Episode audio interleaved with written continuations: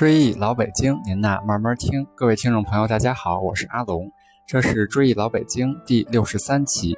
追忆老北京是一个讲述老北京历史、建筑、民俗的播客节目，推荐大家使用喜马拉雅客户端搜索“追忆老北京”专辑，点击订阅按钮，每期节目更新都会有推送提醒，还可以下载到手机随时收听。之前的节目里，咱们讲到了。北京这座城市有着三千多年的建城史，八百多年的建都史，胡同就像老北京的血脉。说到北京胡同之多，曾有个形象的比喻：有名的胡同三千六，没名的胡同赛牛毛。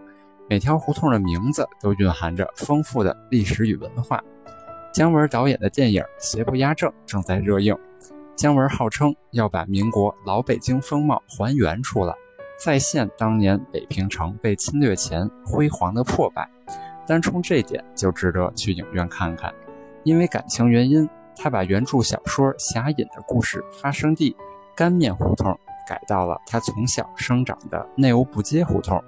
片中，彭于晏饰演的李天然来到东城区的内务部街十一号院，姜文饰演的蓝清风推着自行车从院子里出门去买醋。这个院子正是姜文小时候住的部队大院咱们这期节目就来聊一聊老北京历史上真实的内务部街。这条街最早是什么地方呢？您有所不知，内务部街早在明朝时叫做勾栏胡同。勾栏在元明清白话小说里其实就是妓院的代名词。《燕京仿古录》记载，东四牌楼南勾栏胡同为原石玉勾栏处。可知此处在元代是中央级的红灯区。《西京日记》记载，京师黄华坊有本司胡同，又有勾栏胡同、偃月胡同。相近的地方还有马姑娘胡同、宋姑娘胡同、粉子胡同。从这些胡同的名称，很容易理解此处在明代是妓院集中的区域。传说当年胡同勾栏胡同北部有一座京城头号官妓院。名曰花厅，而清军入关后，内城成了满族八旗的居所，教坊女乐改用太监代之，京城风月场也和汉人一起被移到了外城。自此，前门外的八大胡同取代了东城勾栏胡同的娱乐中心地位，昔日繁华的勾栏成了幽深的宅门。那么您该问了，这条胡同什么时候改叫内务部街了呢？到了清末宣统一九零九年试行新政，现在的内务部街东段大片宅院成了新设立的民政部办公场所，这条胡同也就结束了。勾栏胡同的历史升格为民政部街，而没过三年，到了民国时，清政府民政部变成了北洋政府皖系军阀段祺瑞政府的内务部公署，因此正式更名为内务部街。一九三九年，首都南迁后，第二中学迁迁移至史家胡同北侧的内务部旧地。说起北京二中，可是东城最好的学校，其实它也是一座有着近三百年历史的老校。清雍正二年，也就是一七二四年，它的前身是在石可法祠堂旧址，今史家胡同五十九号建起的左翼中学。当时只招收八旗左翼的镶黄、正白、镶白、正蓝四旗子弟入学，并规定宗室十八岁以下子弟准入宗学。所以那会儿的二中可以说是清代的贵族学校，平民百姓的子弟只能是望而却步了。到了一九零五年，这里改为左翼八旗第五初等小学堂；一九一零年改为左翼八旗中学堂。一九一二年又改为京师公立第二中学校。尽管今天那里还是北京二中，但我们却只能看见现代化的教学办公楼和操场。当年内务部总长、营造家朱启潜亲自主持建造的中西合璧建筑群早已不复存在，只有仿照当年北洋政府内务部公署门楼重建的校门，多少还有点历史的沧桑感。这条街的来历，咱们算是说明白了。那么姜文小时候住的十一号院又有哪些名堂呢？二中东侧坐北朝南的内务部街十一号门前竖立着一块市级文物保护单位牌匾。原来清代这儿曾是乾隆皇后娘家的侄子一等公爵明瑞的府邸。乾隆二十四年，也就是一七五九年，明瑞因平定伊犁地区的叛乱有功，皇帝下令在此为其建宅，赐给明瑞为将军府。乾隆三十二年，明瑞奉命征讨范进的缅甸军队，大获全胜，被晋封为一等成嘉义勇公。但乾隆三十三年，明瑞乘胜率军纵深缅缅甸边境，因孤立无援，粮尽兵溃，复创自缢。据说乾隆听到这个消息非常震惊，并亲临内务部街的明瑞宅邸祭祀，以示哀悼。道光十四年，也就是一八三四年，明瑞的曾孙景庆沿袭爵位。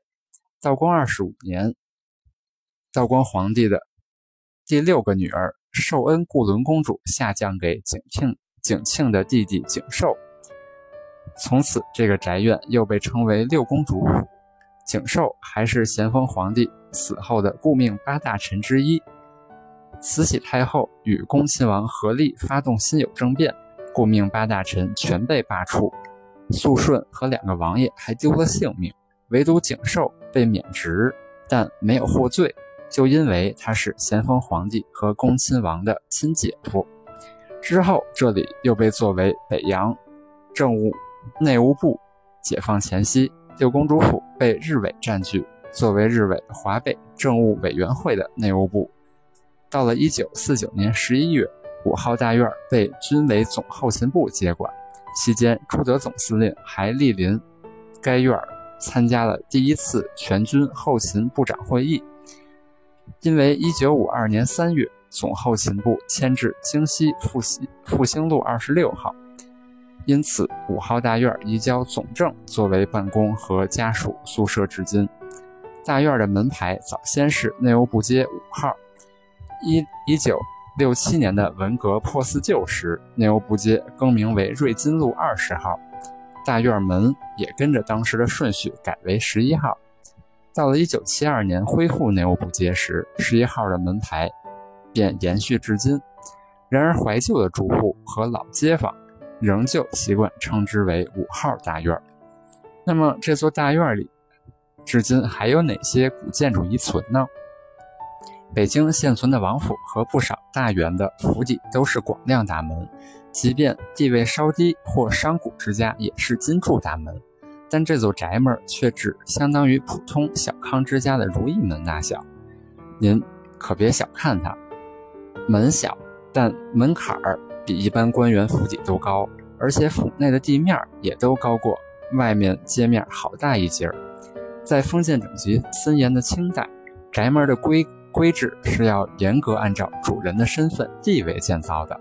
公主属于女流之辈，大门不出，二门不迈，门不应该做大，但门槛和地面的高度则完全按照金枝玉叶的身份量身定制的。进了大门是宽大的门道，正对着门道的是比一般院落要大出不止一倍的影壁。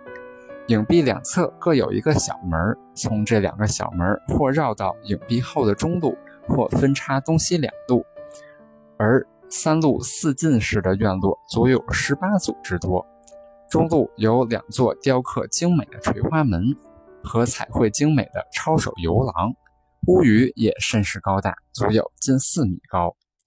院落最后一进为花园，园中有一座由山石和土堆成的巨大假山，足有一层楼之高。中戏戏文系主任杨健教授说道：“文革以前，这山还很漂亮，都是精美的石狮子和太湖石。修清溪宾馆时，大部分都给拉到那边去了。他正是此院的子弟，这座花园便是他童年时代的乐园。但如今山上只只仅存敞轩和东西两座角亭，不过已足见花园当年的气派。”假山下也是别有洞天。原来民国后，公主府的后人落魄，将此府卖给了盐业银行总经理岳前斋。岳贤斋在山下修建了巨大的金库。日伪和国民党时期，这里还做过地牢。解放后，下山成了总参子弟们的威虎山，地牢也就成了他们的威虎厅。二外学院教授郭赤英回忆说：“地牢里边可宽敞了，我们常在里边放上桌子打乒乓球。”这里插播个广告，我的个人微信公众号名字叫“北京穿越指南”。定期举办历史古迹公园导览活动，带您了解北京城的前世今生。欢迎大家订阅。追忆老北京，您呐慢慢听。这期节目就聊到这里。这座大院还发生过哪些有趣的故事？这条街还住过哪些名人？欲知后事如何，且听下回分解。